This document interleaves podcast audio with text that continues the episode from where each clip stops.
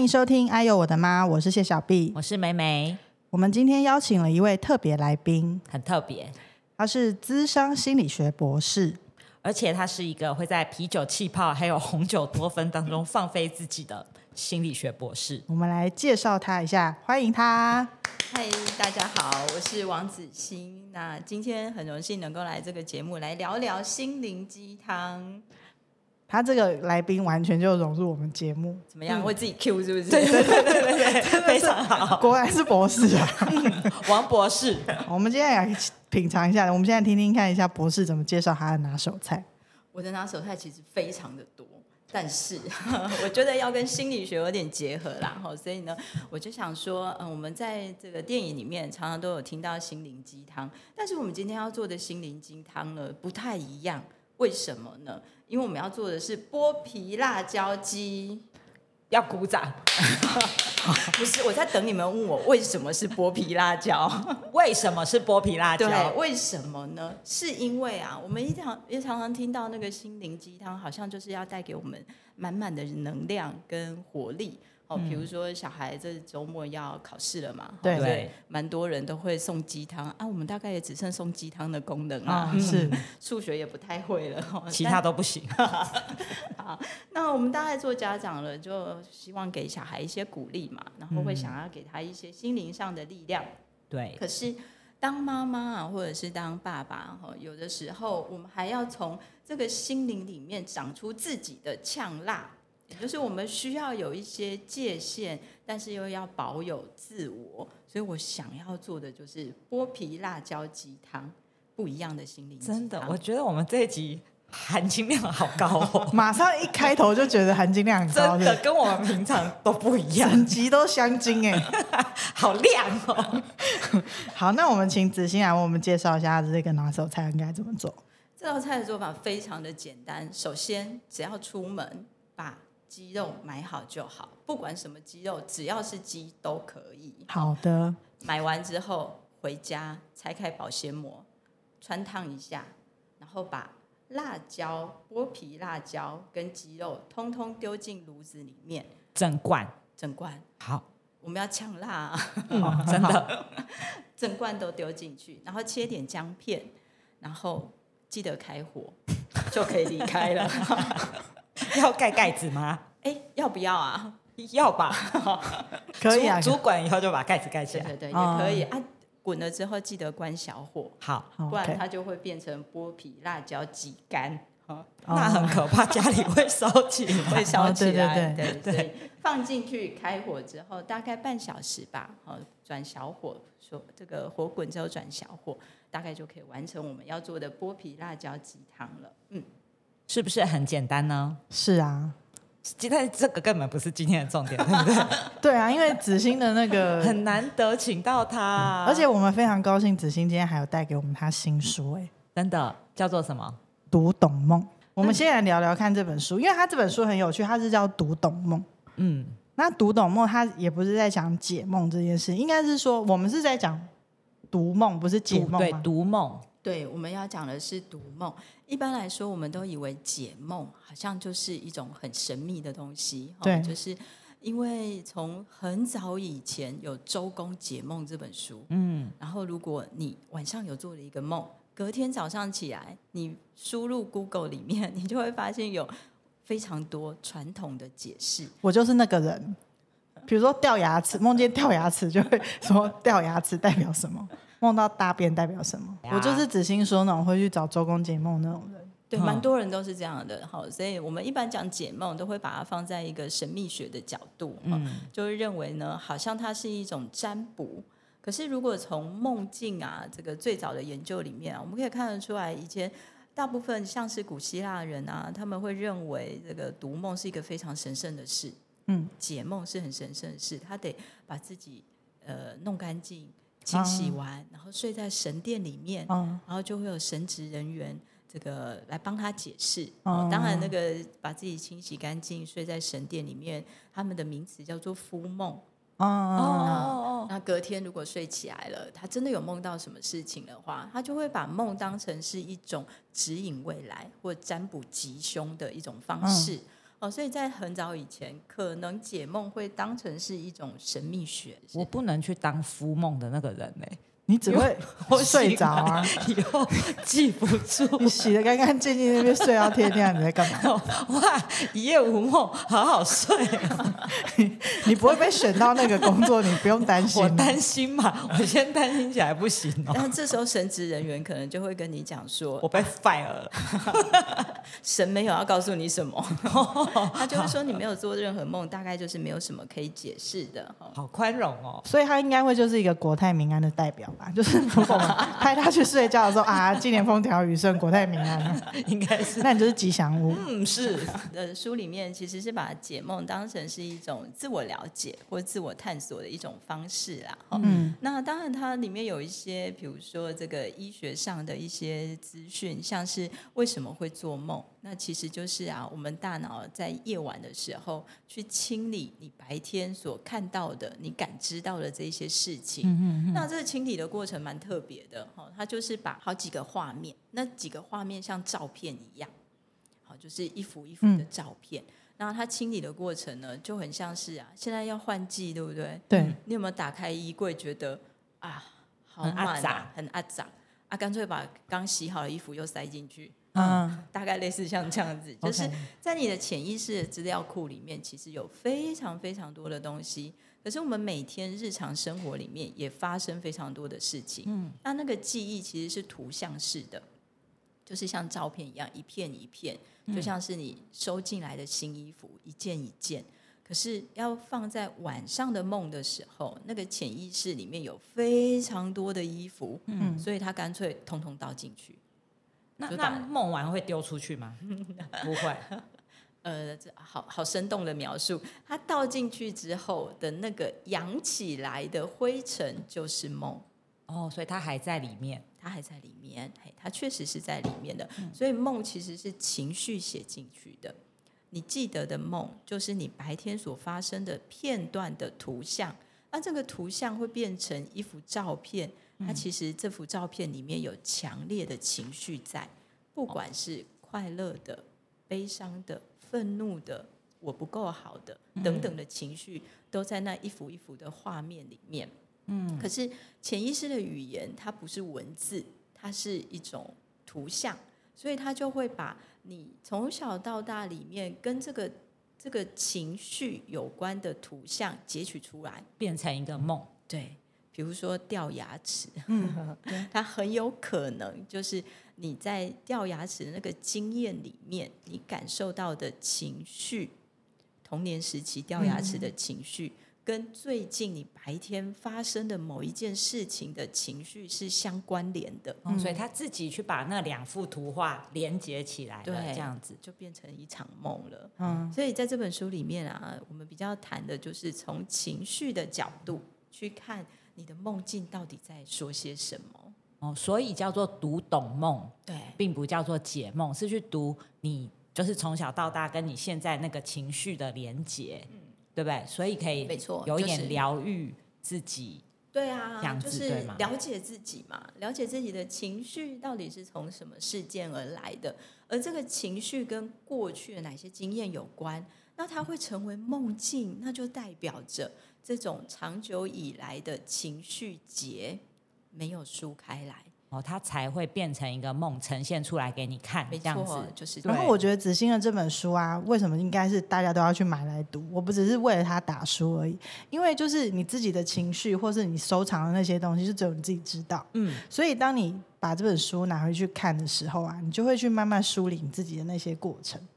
而且他这本书其实虽然很薄，但是它是，不薄，我是说 分量不薄，我想说我们的物理上有什么问题吗？分量不薄。啊，对对书对，很轻，对书很轻，可是它的内容其实很结实。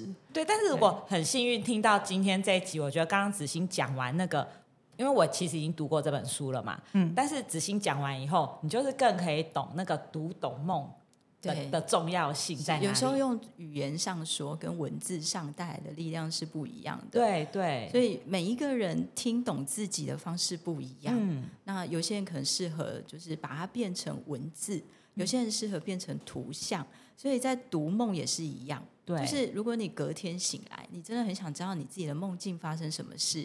那比如说像我是文字型的人，我一个人无聊的时候，吃饭的时候，我还会翻背面的成分表看看字。嗯，就是我是文字型。那有一些人是图像型的，嗯，所以你隔天睡起来，有一些人可以用文字叙述，但有一些人适合图像的，就用画的，嗯，就把它画下来。反正自己看得懂就好了。，对，因为是要理解自己，嗯理解自己的情绪嘛，所以你自己懂比较重要。而且其实如果照子欣这样说，就是其实那个梦，其实自己是最好的解读的人，对不对？是而且我觉得这个书名其实是一个很温柔的方式，因为他是说读懂你的梦，不而不是不是说硬要去剖析你自己什么内在的小孩，或者我说是说那种进入的方式比较温和，就是梦你可能记得或不记得，就是他感觉跟你自己的现实的状况没有这么直接的冲击。如果你今天是说读懂你自己，哇，那个可能就是哦比较血淋淋的，要扒开一些伤口什么去清创。但是这个我觉得读懂梦这个，它进入的方式比较温和。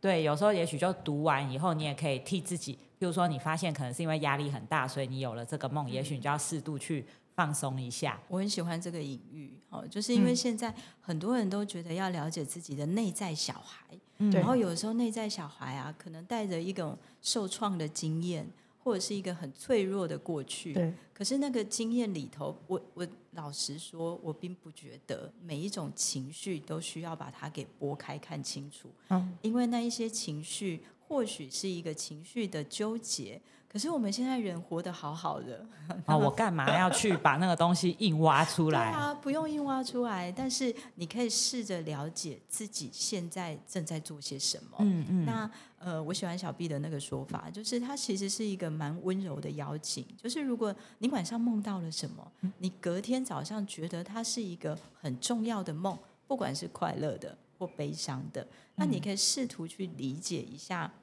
就是在生活当中发生了什么事情，然后是你的焦虑来源或压力来源，而这个焦虑跟压力跟内在的自我的哪一个部分需要被拥抱有关。嗯，就看见他，然后爱惜自己嗯就好了。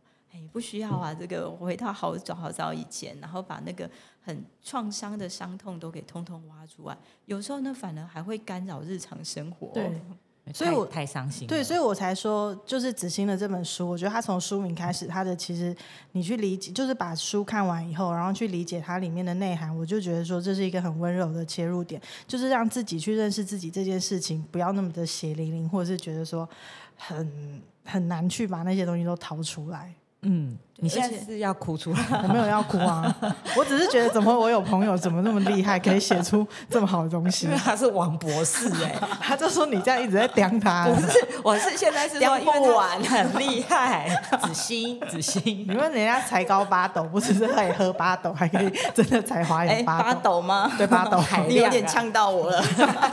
下次准备什么知道哈？我知道不要准备咖啡，咖啡也很好啦。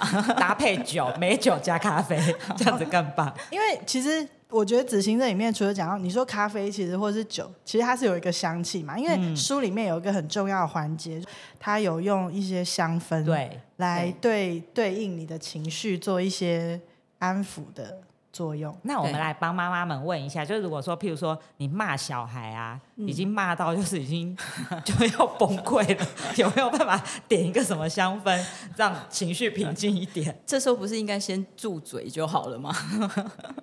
哎我有准备一个，我现在来喷他。上次子欣有给我一个，我现在来喷这个人，他情绪很不稳定你。是要说现在不是要倒酒了吗？没有没有没有，就是假装妈妈你有还假装还没开始骂小孩的时候，有时候妈妈也会情绪比较低落嘛，嗯，是有觉察性的，就是你可能觉得自己情绪比较低落，或是那一阵子可能事情比较多啊，比较烦躁啊。那除了我们最知道的薰衣草精油以外，还有什么是可以让妈妈情绪稳定一点的哦，我觉得啊，哈，这种香氛的气味其实蛮个人哦真的哦嗯，就是呃，每一个人都需要找到一个适合自己的味道。嗯嗯嗯哎那有一些人可能喜欢玫瑰啊，但是有些人可能喜欢这个甜呃橙啊甜橙啊、柠檬啊，哈，这些比较轻盈的味道。嗯嗯，那有一些人可能喜欢木质调的，哦比，如说比较这个接土地的，嗯好、像是松柏科的啦，然后杜松子等等的之类的，好，所以我觉得找到适合自己的味道是蛮重要的啊、嗯。那如果手边没有香氛精油，那也没关系啊，因为很多的东西都有气味，嗯。气味它其实是一个最快能够安抚情绪的管道。啊，比如说按摩，按摩还要经过皮肤到下视丘，然后大脑接收到，然后才才会产生放松的感觉嘛。嗯，哦，可是嗅觉是不用经过下视丘去分类的，嗯，它直接就可以作用到情绪里面了。嗯哦，所以我觉得如果手边没有精油，你就可以找找看你喜欢的味道是什么。比如说，我就蛮爱咖啡的香味啊。哦，然后有的时候晚餐的时候会把头埋在杯子里面闻一下红酒嘛。那个是 那个好喜欢哦，我也好那个你也好喜欢欢，是不是？就是某一些味道会让人觉得很放松。嗯，还有我很喜欢小孩的味道。我现在，长大还喜欢吗？我还有一个比较小的，大大的也喜欢，哦但是大的已经我我比较喜欢跟我儿子摸鼻子，就就是一种比较 So sweet 就是一种很亲密的互动嗯啦。嗯对我觉得找到一个适合自己喜欢的味道。那有人喜欢烤面包的味道啊，嗯嗯，对，就是各种不同的。像我小儿子就很喜欢烤面包的味道，他他就觉得那个味道很香，然后很放松，他就能够平稳下来。嗯哼所以找到自己喜欢的味道，找到小孩喜欢的味道也蛮重要的。嗯如果你的小孩喜欢喝鸡汤，鸡汤也是 也是很疗愈的。味道。哦，对对嗯对，所以这这就是为什么当初我们想要就是用这个节目来介绍菜肴，因为就是一个无感的呈现嘛，就是有嗅觉、味觉，嗯。就是我觉得这种东西其实就是因为你在家庭里面可以呈现出来的那个氛围，当然气氛是一件事情，但是你如果在餐桌上面的那个情感的流动跟那个菜肴的那个呈现，我觉得也是带给小孩一个幸福感跟安全感的一个来源。对啊，那个气味嘛，而且我们很很强调吃饭不要骂小孩，我就知道他平常有多爱骂小孩。至少吃饭不骂这样。就是我知道梳理的，就是先准备一个笔记本在我的床头旁边，嗯，不然我永远记不住啊。对啊，你可以用画的啦，这应该是可以练习，可以练习啊。你越越练习，你就可能越记得你的梦嘛，对对不对？但其实如果这个呃没有没有做梦，其实就是睡得好。不是记不住吗？不是，是是因为你的睡眠非常的深沉，然后你都能够完整的完成几次的睡睡眠周期，好，所以它其实是让你，这其实是一种睡得好的表现啦。哦，所以我不要太那个纠结在我没有梦这件事情。对啊，对啊，所以真的，一年当中可以梦到几次这个印象清楚的、深刻的梦，其实也很不容易哦。就代表在某些时刻，你晚上其实应该身体要放松、好好睡觉的时候，可是你的意识很清楚，你因为一直在潜意识里面挖东西一直出来。嗯还在忙碌的工作着，所以你才会知觉到自己正在做梦。所以，如果你哦白天够累，我常常都觉得，如果白天够累，晚上能睡个好觉，不做梦，就是一天最好的报酬了。我们去读婆婆的梦好了。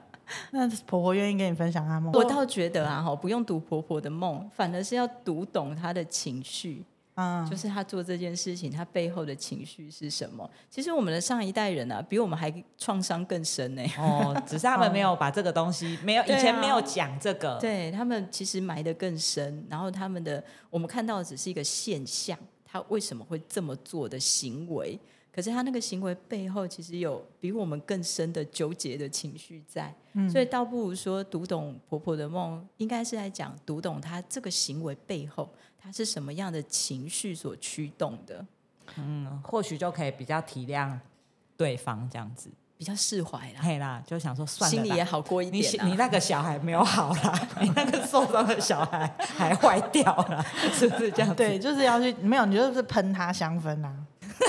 会觉得你当洒净是不是？洒净，你一起码有薰衣草，浮水，就泡米跟那个什么，就这样。对啊我觉得你婆婆会来问我，我媳妇很怪怎么办？然后你就说你要读懂你媳妇的情绪。对啊，他说他撒那个薰衣草的时候，你就撒那个什么雪松撒回去，两边在做法。有需要这样子吗？他们有时候价钱也是蛮昂贵的，哎，对啊，不要这样子。就像子欣刚刚说，就是梦除了你可以惊艳自己的东西以外，就是小孩也会做梦啊，他也可能隔天跟你说他梦到一个什么东西，你也可以从这里面去，陪他一起去读懂他的那个梦。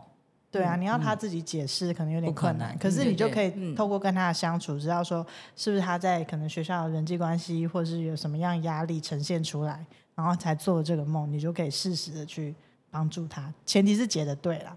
对啊，对啊，对啊。不过这有时候跟东西没有对小孩谈梦，错嘛，对，不没有对错，跟小孩谈梦也蛮有趣的。对，就像小时小朋友小时候，我就会有梦过那种小孩出意外的那种梦，嗯，然后我觉得那个也是当新手妈妈的焦虑。对啊，对不对？因为的确，我现在就是回想，因为看完那个书，我就是有回想了一下我仅不多的梦，就的确那个那种梦到小孩长大就没有再做过了。嗯嗯，就是在某个片刻，你感觉到心里面的某一些情绪，嗯它才会变成梦境，你才会因为就是感知到了，所以会让你在晚上睡觉的时候睡得不太安稳，对，你才能够感知到梦。所以对它其实是读懂情绪。对，所以如果我那个时候就你就已经有这本书，我就可以理解说，哦，其实是我太焦虑了。也许在顾小孩的过程中，可以不要那么紧张。对，但是啊，梦很特别，嗯它除了有光亮面，也有阴暗面。比如说那个紧张啊、焦虑啊，是我们归类成比较负向的情绪嘛。嗯，但是梦也有一些指引，比如说他透过梦来告诉你，你可以不用这么紧张，你已经做得够好了，哦你可以放松一点了。哦。你最担心的事情并不会发生。然后问一个震惊的，就是如果说我们呃有自觉说我们自己是需要一些协助的，那我们去找心理师聊一聊。可是像现在有一些比较麻烦的是，他如果不知道他自己有状况，可是他身旁的人都知道，那你怎么劝他去做这件事情啊？这就是我们在这个呃职场经验里面蛮常遇到的、嗯哦，就是这个人我们觉得他需要改变跟调整，嗯，可是他是没有病视感，或者他不愿意来的。对，那身边的人可以来。哦，我改变不了你，我来看看我能怎么做，这样子。对对，嗯就是呃，家庭或者是任何的互动，它都像是齿轮一样，一个嗯扣着一个嘛。那如果有一个不能动，那其他的我们可以试着调整看看。哦，我从来没有想过是这样子哎，就是那个人不肯去，但是好，那身边的人来去这样子。对，那那个我们认为应该要来的人为什么不来？他一定有他自己坚持的，或者是他并不认为自己做这么事情有错，而那个背后可能是他自己的某一些想法或观念，或者是他的面子问题等等的，有非常多的因素是可以探讨的。好，那。旁边的人可能很难应对嘛，哦，所以附近的身边的朋友或者是家人，其实是可以来谈的，是可以来做咨商的，去了解一下，在跟这个人陪伴的同时，他内在的那一些很复杂的感受，他内在那一些挫折、无力，那个都可以透过咨商的方式来一一的把它梳理开来，或者把它澄清。那透过谈话，他就会找到自己应对的力量了。哦，然后搞不好你多次应对的很好，也许那个人对会愿意跨出对，去看，就是去找心理师谈谈的那一步。对，是就是假设它就像一个齿轮不动，你是嗯另外一个齿轮，那你被它卡住了，但你透过谈话，你可以找到很多润滑剂或嗯别种齿轮，让自己也转动。那在转动的同时，对方搞不好也会就被你带着一起转了。对，就会有所改变跟移动了。对啊，所以其实讲到底，这个情绪的问题啊，就是自己的跟别人的，就是你要去观察，你动不了别人的，就先来调整自己。就是调整自己调整自己。你从来没想过自己要去看，对不对？你没有，都想要我我一直看别人，没有没有没有，我一直有想过，就是我之前我的小孩那个就是很夸张的时候，然后那个时候就是我觉得他自己情绪对立，然后是你讲的一句话说，会不会其实是我自己才是情绪对立的那个人？然后我觉得这个就是给我一个很大的那个，嗯，算冲击吗？还是说就是认知？嗯，就是有我真的有因为这句话认知到啊，那其实改变的应该不是他，是因为我们就是大人了嘛，所以是我们。就是任何的关系都需要成长嘛，嗯，那小孩的长大我们都看得到，但我们也是要长大，对，我们也要，我们也是因为。大家都第一次做父母，所以大家要学、要改变的地方也就是很多。想要看专业心理师会不会发飙骂小孩，所以你希望答案是什么？我没有希望，我就是希望，因为听我们的节目的应该大部分都是妈妈嘛。没有，他的意思是他希望你走入他的同温层。不要，不要，我希望他跟我不是同温层。所以你习惯用什么攻击小孩？没有，我就是现在很不会攻击小孩了。哦，就我有调整，没有我小。我其实他乱讲，我没有很会攻击小孩啦。我如果会攻击小孩，我当初就不会去做这个调整。只是常常就会听到一些妈妈跟小孩的冲突很大，然后有的妈妈就很纠结在那个。我这个人好处是跳脱的快，所以我没有纠结很久。可是的确有的父母就会纠结在那个跟小孩的关系。很冲突感很大的那个地方很久啊，那像如果你会怎么样给他们一些？其实这是一个非常大的问题，后呢，呃，很难在三五分钟之内把它给讲清楚。那我们讲三五个小时。但是啊，我刚刚这样虽然是半开玩笑的问你，哈，拿什么东西攻击小孩？有的时候我们父母有所觉察，哦，然后那理智线快要断了，嗯，那每一种。呃，每一种人使用的攻击的方式不太一样，有人是用冷战的，或是言语的。回避的，或者是语言上的谩骂，或者是更深刻一点的情绪勒索。哦，就是我们不是真的会用一个东西去殴打小孩哦，对，就是身心上有不同的区别，就是物理上的、心理上的，搞不好也有人是用物理上的。要忍住好吗？对，就是呃，就在某一些亲子冲突的底下，我们其实是对孩子有期望的，嗯，是希望他变得更好的，嗯，但是我们只看到他需要改变的那一个点，嗯，所以就会在语言上或者是态度上面会变得太着急。哦，因为会觉得我是为你好，哎，对，然后因为着急就会。在手足无措的时候，用了比较不适当的方式来对应孩子，嗯，哦，所以在那时候可能就会有一些语言上的情绪勒索啦，或用骂的啦，或者是用吼叫的啦。可是我觉得要回归到情绪的本质来看，嗯，也就是我们是为了孩子好，可是我们说出来的话就是像攻击一样，在伤害小孩，嗯，所以我觉得啊，当心理师，呃。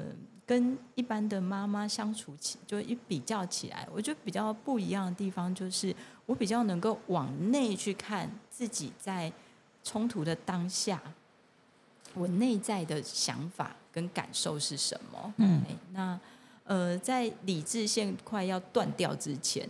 我觉得我做的一件事情是可能不太一样的，就是我会先示弱，说 就很很生气，快要骂出来的时候，已经双手握紧了，我就会告诉我的孩子说：“妈妈其实感觉到蛮生气的，可是那个生气的背后是无力感。我觉得我好像没有把这件事情做好，所以才会让我们两个彼此一直在吵架或者是冲突。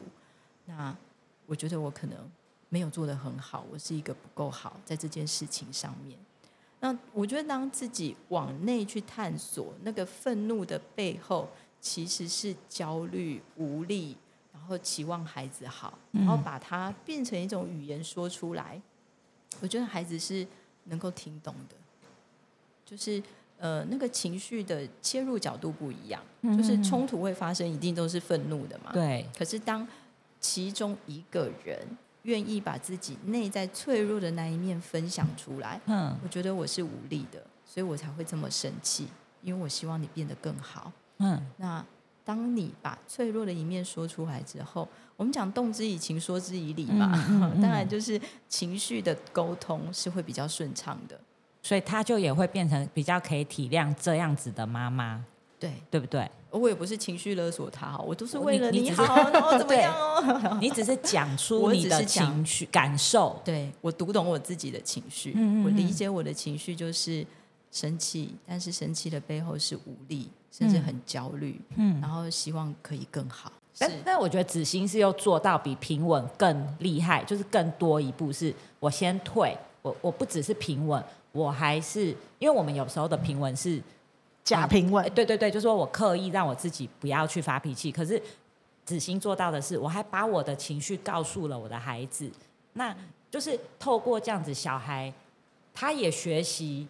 那我很愤怒的时候，我要怎么跟妈妈讲我的情绪？他觉得我跟平常别人妈妈不太一样，像就像举例来说，有一次啊，我同学就我儿子的朋友来家里玩，然后他们要走之前啊，我就会跟他们讲说啊，欢迎你们下次再来啊，阿姨看着你们长大的啊，以后有什么事情啊，哈，就是我们住的很近啊，可以来我们家，然后如果你离家出走没有地方走，来我们家，然后你妈妈也找得到你。OK OK。然后那个我印象很深刻，我儿子的朋友就对我说：“阿姨，一般妈妈都没有这样讲话。”然后我儿子在旁边附和：“哎，真的，就是一般妈妈不会这样讲话，可是，一般妈妈都这么想啊，对不对？但是却没有把它表达出来。是的，我们其实，在冲突底下，比如说孩子做了什么事情，我们其实心里面是真的为他好。”是着急的，嗯，是难过的，是伤心的，然后是期望有所改变的。我们内在其实有很丰富的情绪跟想法，可是没有说出来，嗯只指责啊，你这怎么没做好？你这怎么这样？你为什么要这么凶对我？哦，所以我觉得反而是要换个方向，往内看，你真实的想法跟感受是什么？把那个真实的想法跟感觉说出来，让孩子知道。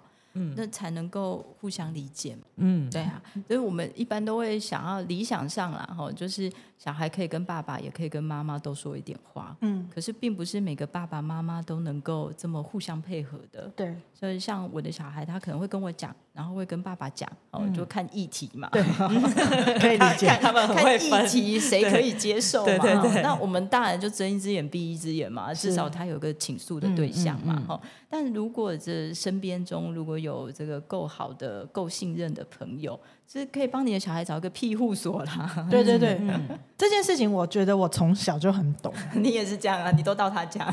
对，我们就是从小就是这样子啊。你知道，就是还要 cover 对，我最会 cover，我是 cover 王。以前就是这样子啊。我也 cover 过你，我比较多次。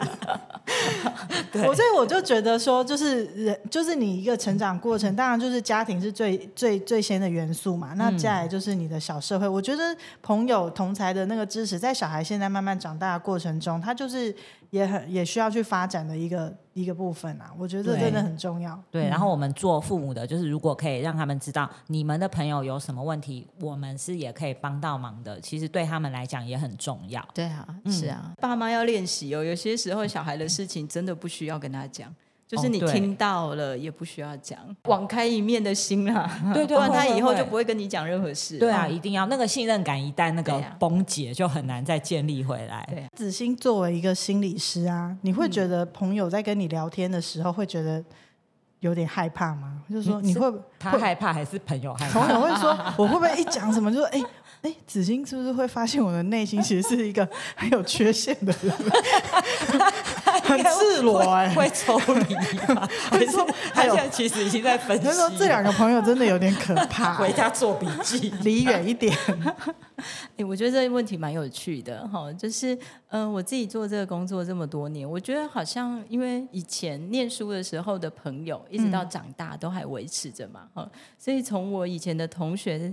呃，开始发展的那些朋友关系里面，我倒没有这么深刻的感觉到，就是跟我说话的朋友们会感觉我正在分析他，或者是这个呃帮他贴上一些标签等等的，我没有感觉到。后来到了出社会之后，比较新的朋友哈，那有些时候我好像有感觉到这个东西，就是觉得跟我聊天是一个我会读心术、会看透人的那种感觉哈，但。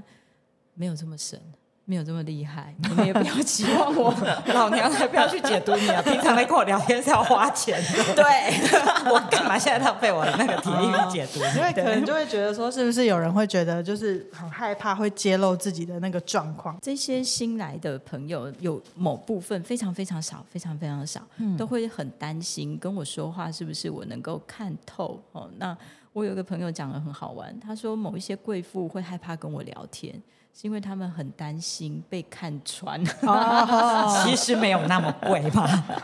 但我要说的就是啊，一般的聊天对话跟心理智商或心理治疗的对话是非常不一样的。哦，真的也就是我现在跟各位聊天，这完全都不是我工作范围。啊，就是我们的我的智商工作里面，我们有很多的对话，然后会有比较多深层的探问。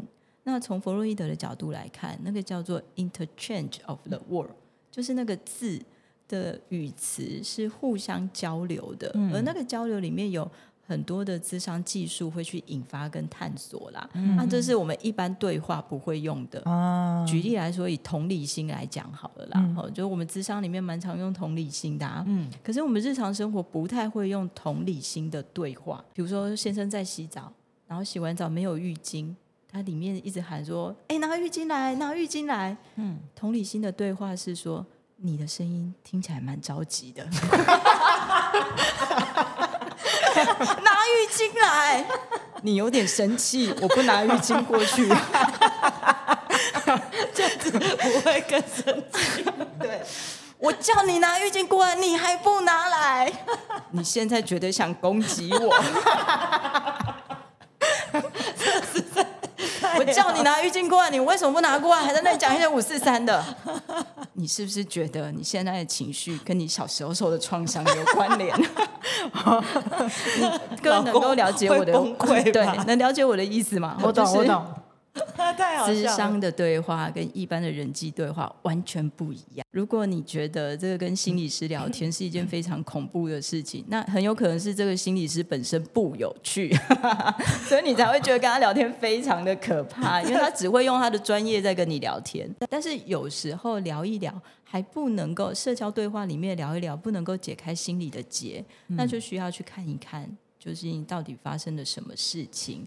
让生活当中都充满了没有希望感、无趣，然后觉得自己很不快乐。啊，那就是心理智商可以了解的。好，所以今天子欣来给我们非常重要的两件事，一个就是说，就是先去买书，读懂这一次。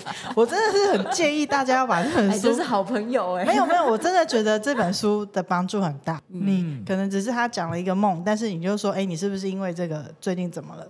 然后他就会的确去反思一下，对，的确这件事情有困扰到我。嗯这是第一个，我觉得接子欣来给我们一个很好的那个礼物。嗯，再来就是我觉得还有一件事情，就是心理咨商这件事情啊，很多人有也许会觉得会被污名化，或者是真的不够了解这件事情。嗯，有时候就像只是朋友之间的聊天。只是先把一些情绪的表层先表现出来，可是你真的要往里面走，然后梳理出来那个东西，你还是要去找专业的心理咨商。对，对，因为他真的可以帮助你整个，因为你的心里头的结打开了，你可能在你的人际生活或工作或者是家庭的层面上面，才会真的出现一个比较好的转机啊。嗯嗯对。就一般的对话，可能就像是你有个伤口，然后找朋友聊一聊，贴个 OK 绷嘛。嗯，好，那心理智商的对话是可以帮助你从内在长出疗愈的能力，然后你就会发现，哎，其实谈完之后，智商完之后，觉得好像蛮有希望的，然后人生蛮有目标的，然后不自然的就觉得越来越快乐了。嗯好，那是从内在长出来的一种力量啊。嗯，而且其实发烧你会去看医生，喉咙痛你会去看医生，对，其实这个东西它就是也是就是看医生啊，对，所以我们心理智商也做收金，哦，我们做情绪管理，问问事问世 也有，就是如果你不管是婚姻啊、爱情啦、事业啦，我们有做生涯智商啊，这些都有，然后也可以占卜未来。为什么？因为你现在就会影响过去，嗯。过去影响现在，那现在也会影响未来嘛。嗯。对，所以，我们也可以从这个心理智商的对话里面，发现你未来可能的吉凶，这都可以做到的。科学女巫，科学女巫 哎、我喜欢这个名词。以后她她是有读书的女巫。是博士，是博士等级的女儿，有博士学位的女巫。嗯，而且她就是作为一个妈妈，也是相对就是更温暖的一个人呐、希望可以做到了。嗯，我很确定你是。谢谢谢谢，我就收下这个恭维了。好，那我们今天非常谢谢子欣来到我们的节目，我是谢小碧，我是梅梅。我是王子欣，拜拜。拜拜